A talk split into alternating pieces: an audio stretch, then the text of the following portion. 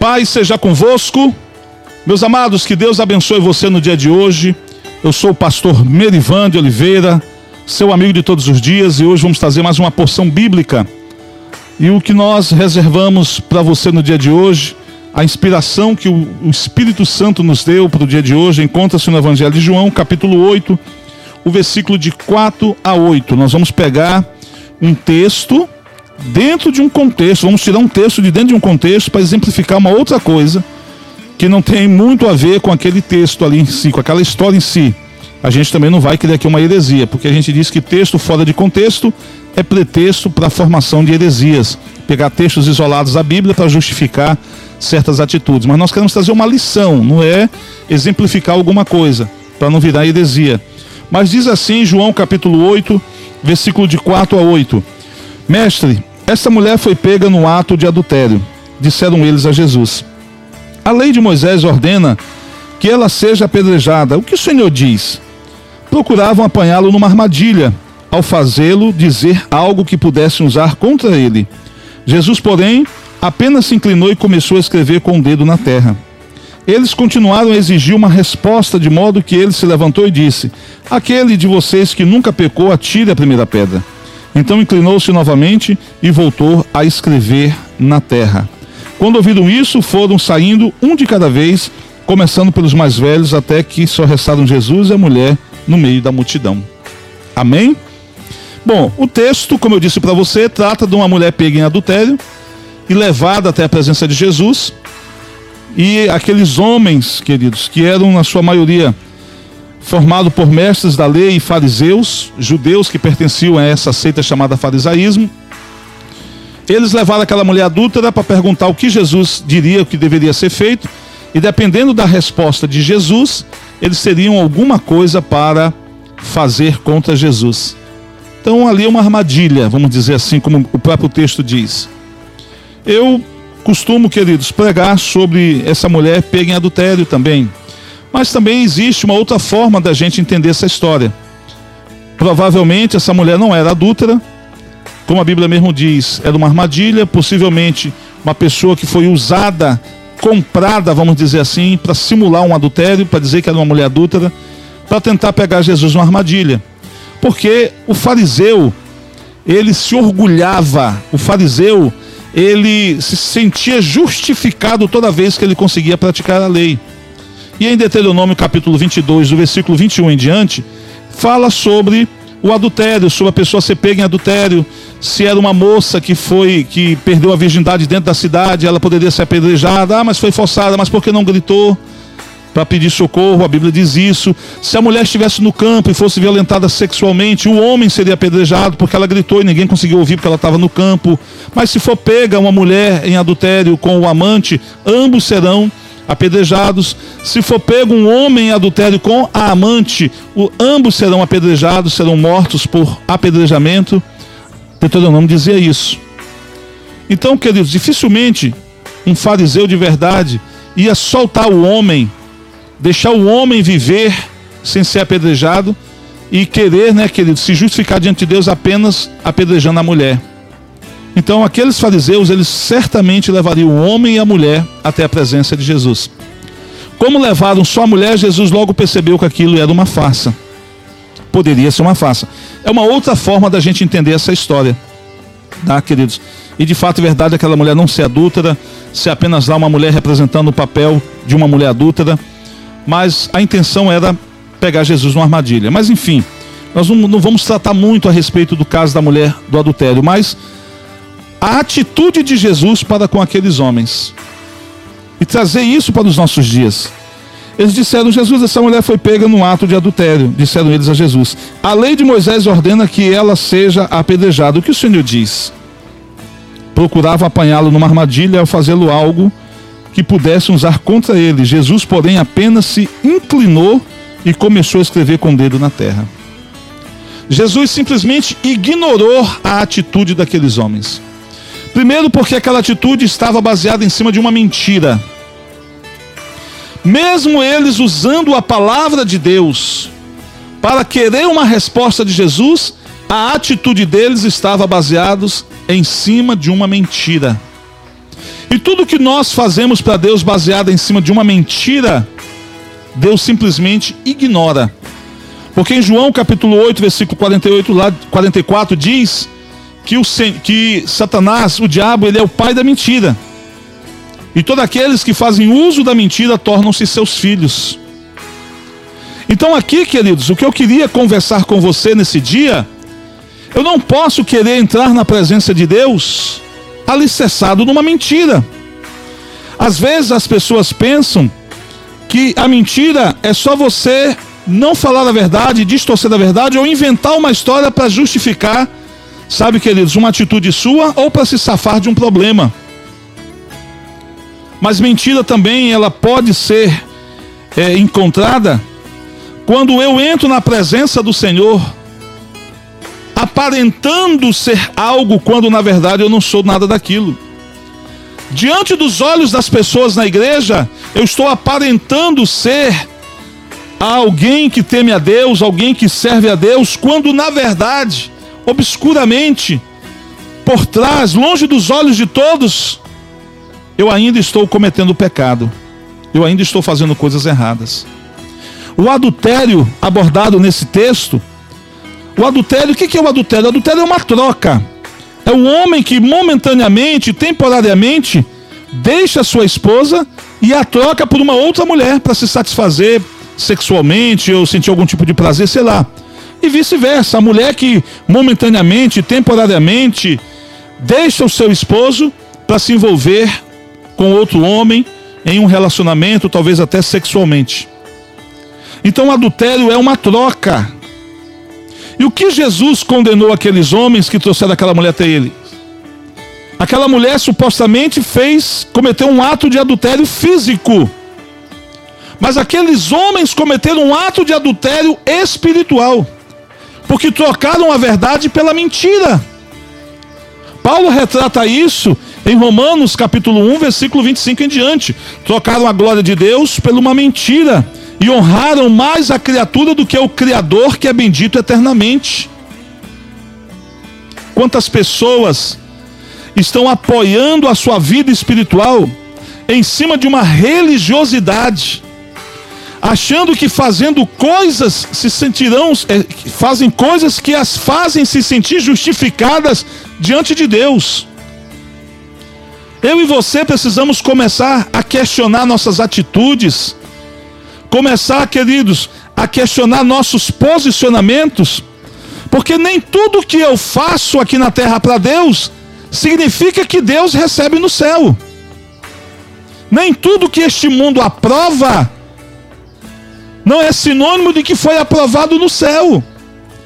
Você vê a sociedade aprovando direitos a mais para os homossexuais. Se você quiser ter um direito a mais, você precisa tornar-se um homossexual. O mundo inteiro aprova e aplaude, mas o céu rejeita. E eu vou dizer para você a minha opinião sobre homossexualismo. É o homem ou a mulher tentando provar que Deus errou na criação de cada um deles. Eu estou dando isso como exemplo. Alguns, algumas semanas atrás eu toquei nesse assunto e imediatamente uma pessoa entrou no meu celular através do, do de, de, aplicativo de mensagem, do WhatsApp, e me chamou de falso profeta. E eu disse para essa pessoa: olha, eu, eu sou apenas um papagaio. estou apenas repetindo o que a Bíblia diz. Se você quiser ficar com raiva, fique com raiva do Espírito Santo que inspirou os homens a escrever e a colocar no papel aquilo que estava no coração de Deus. Mas voltando aqui ao assunto, Quantas pessoas ditas religiosas, frequentadoras de igrejas, estão levando à presença do Senhor coisas que Deus não pediu, coisas que Deus não quer receber. Se você quiser viver uma vida agradável a Deus, você precisa estar alinhada, alinhado aos propósitos de Deus para a sua vida. O que Deus espera de você agora? Nós temos diversos exemplos na Bíblia Aquele endemoniado gadareno que Jesus expulsou, uma multidão de demônios que havia nele, queridos, uma legião de demônios que havia dentro dele. Quando Jesus entra no barco para ir embora, O homem se preparou para entrar no barco, dizendo: Senhor, eu te seguirei, eu te servirei, aonde tu queres que tu for, eu irei, porque agora eu estou feliz, porque eu estou liberto. E Jesus falou: Não, volta para a tua casa, para os teus familiares e anuncia as grandes coisas que o Senhor fez na tua vida. E a Bíblia diz que aquele homem entrou em Decápolis, uma, uma, uma região com dez cidades, e anunciava os grandes feitos de Deus através da sua vida. Em João, no, desculpe, em Romanos capítulo 8, lá é revelado para nós o sonho de Deus. Lá diz que o desejo de Deus é ter uma grande família com filhos semelhantes ao primogênito. Ou seja, o sonho de Deus é ter uma grande família cujos filhos são semelhantes a Jesus no andar, no tratar as pessoas, no agir, honrando seus compromissos, dando bom testemunho. Meus queridos, nós não podemos mais viver como vivíamos no passado, em erros, em mentiras, em falcatruas, em adultérios, em prostituição, em drogas, em vícios. O Senhor nos escolheu e nos deu nova vida. Hoje nós temos que viver em novidade de vida. Não adianta eu chegar para as pessoas e dizer eu sou uma nova criatura, eu mudei, eu estou transformado, eu sou um novo homem, ou no caso de uma mulher, sou uma nova mulher, mudou, acabou, agora com aceitei Jesus. As pessoas não estão mais interessadas em ouvir, porque elas ouviram muito de várias pessoas que continuaram a fazer as mesmas coisas. Eu não estou aqui dizendo que as pessoas, queridos, precisam ver para crer igual Tomé. Mas em se tratando de pessoas incrédulas, elas precisam ver em nós a mudança verdadeira que o Senhor fez. É olhar para você e ver você rejeitando um copo de bebida, você que outrora era um alcoólatra. É as pessoas olhar para você e você rejeitar o convite para ir numa festa, você que era um pé de valsa, você que não saía das festas. É ver uma mulher tentando assediar um homem e ele se desviando dessa mulher porque ele é casado. Outrora ele vivia no adultério. Quando as pessoas começarem a ver os bons frutos que nós vamos começar a produzir a partir do momento que nós passarmos a ser guiados pelo Espírito Santo, elas então verão em nós, queridos, uma transformação e uma mudança. Aqueles fariseus, aqueles mestres da lei, levaram uma mulher supostamente adulta até a presença de Jesus e usaram a palavra de Deus. Olha, a lei de Moisés diz que ela tem que ser é, apedrejada até a morte. Quantas pessoas estão usando a palavra de Deus para justificar certas atitudes, para justificar suas ações? E infelizmente, muitas outras pessoas, por não conhecerem a palavra de Deus, acabam vendo as pessoas fazendo essas atitudes que usam a palavra de Deus para justificar e acabam crendo naquilo que elas estão falando ou fazendo. Eu quero dizer uma coisa para você que me ouve. O seu pastor é um homem de Deus, a sua pastora é uma mulher de Deus, mas isso não exime você da responsabilidade de conferir na Bíblia o que eles pregam. Na igreja que eu sou pastor, eu digo isso vocês têm a obrigação de conhecer as Escrituras, de conhecer a palavra de Deus, para ver se aquilo que eu prego está de acordo com a palavra de Deus. Se não estiver de acordo com a palavra de Deus, guardem para si o que estiver de acordo, e o que for apenas do homem, vocês separam e joguem fora. Eu digo isso na minha igreja. E eu quero dizer isso para você também. Não é você questionar o seu pastor, mas se você encontrar alguma contradição na Bíblia, que você procure ele e converse com ele. Eu vivi isso no início do meu ministério. Eu fui auxiliar de um pastor que, no afã das pregações, pregou heresias. Uma vez eu dei uma aula na escola bíblica pela manhã. Eu falei sobre o arrebatamento. Segundo a forma como cremos, como a maioria das igrejas creem, nós seremos arrebatados, tirados dessa terra. As pessoas vão nos procurar, não vão nos achar. A Bíblia diz que terá dois no campo trabalhando, um vai ser arrebatado, o outro vai ficar. Terá duas mulheres trabalhando, costurando, é, na, enfim, fazendo alguma coisa, algum trabalho doméstico, uma vai ser levada, outra vai ficar. E as pessoas vão ficar desesperadas. A Bíblia diz: ai das grávidas, porque os filhos serão arrebatados a partir do ventre, porque não têm pecados. Ficarão desesperadas atrás e não encontrarão. Eu dei essa aula pela manhã na escola bíblica que o meu pastor à noite disse que quando tivesse o arrebatamento, os nossos corpos ficariam estendidos sobre a terra, que faltaria zero caixão e funerária para enterrar. Haveria um mau odor, um, um, um mau assim odor sobre a terra, um cheiro fétido de carne humana apodrecida, pior do que as rãs que morreram lá no Egito. E as pessoas ficaram, e agora? A gente acredita no professor da escola bíblica ou acredita no pastor? E eu chamei o, o pastor à parte um dia e disse isso para ele. Falei, olha, não é dessa forma que a gente crê. E aí a mulher dele ficou chateada comigo, dizendo até que eu queria ser juiz na igreja. E aí, meu irmão, não sei. Passou um tempo, lá vai ele novamente numa pregação, justamente falando sobre o homem gadareno que eu citei agora há pouco. E diz que a unção de Jesus foi tão forte ao expulsar o demônio que até o demônio se converteu. E aí, meu irmão, eu quase caí da cadeira. Esperei terminar o culto. Chamei meu pastor uma hora à parte, um cafezinho lá em casa. Pastor, o demônio não se converte. Pronto. Como diz o caboclo aqui no nosso interior, foi um pau de briga com a mulher dele. Porque ela dizia que eu queria mandar no pastor. Eu falei, gente, não é mandar. A gente precisa ter humildade para reconhecer quando errou.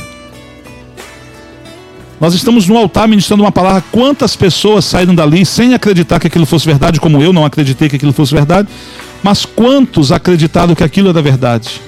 Quantos saíram dali acreditando que ainda haveria misericórdia para demônios, que eles poderiam se converter? Imagina você encontrando um demônio na rua. A paz do Senhor, demônio. Graça e paz, demônio. Paz seja contigo, demônio. Oh, meu irmão, demônio. Misericórdia, Senhor. Misericórdia. Mas a culpa, muitas das vezes, é nossa, nossa, como povo que não procura conhecer a palavra de Deus. Eu quero, queridos, dizer para você, finalizando essa mensagem. Nem tudo que nós estamos buscando oferecer para Deus não é sinônimo que Deus vai receber se não estiver de acordo com a sua palavra. Precisa estar de acordo com a palavra de Deus. Muitas coisas que os homens fazem precisam estar de acordo com a palavra, para que possa ser verdadeiro e que possa ser aceitável pelo Senhor. Por isso, conheça mais a palavra de Deus. Estude mais a palavra de Deus. Seja crente como os crentes de Bereia, que foram mais nobres do que os de Tessalônica, que viam todos os dias na Bíblia, iam para a palavra de Deus todos os dias verificar se aquilo que o apóstolo Paulo pregava estava de acordo com as Escrituras. Isso é zelo. Não é você duvidar, não é você questionar, não é você murmurar. Isso chama-se zelo. Zelo. Assim como um pastor prepara uma mensagem, leva anotado o papel e está ali pregando, e de vez em quando ele olha para o papel para lembrar de alguma coisa que ele sabe que é importante para dizer, para ensinar para a igreja. E algumas pessoas dizem que isso não é zelo, dizem que isso é preguiça, porque o pastor é aquele que chega e prega na hora do que der na cabeça dele. Eu prefiro o pastor que prega com papel, que ele está buscando pregar algo de acordo com a palavra. Ele não quer errar, ele não quer falhar na transmissão da sua mensagem. Ele quer, ao final da sua mensagem, entregar aquilo que está no coração de Deus para a sua igreja. Cuidado, para que a gente não esteja se transformando, queridos, como aqueles religiosos. Mesmo querendo usar a palavra de Deus, estavam vivendo propósitos errados. Estavam alicerçados em cima de mentiras, de enganos. Não estavam de acordo com a palavra. Amém? Eu quero deixar essa palavra para você no dia de hoje. Não se esqueça que eu sou o pastor Merivan de Oliveira, o seu amigo de todos os dias. Essa foi a porção bíblica para o dia de hoje. Que o Senhor te abençoe e te guarde. Paz seja convosco. Até a nossa próxima mensagem, se assim o Senhor nos permitir. Fique com Deus, meus amados.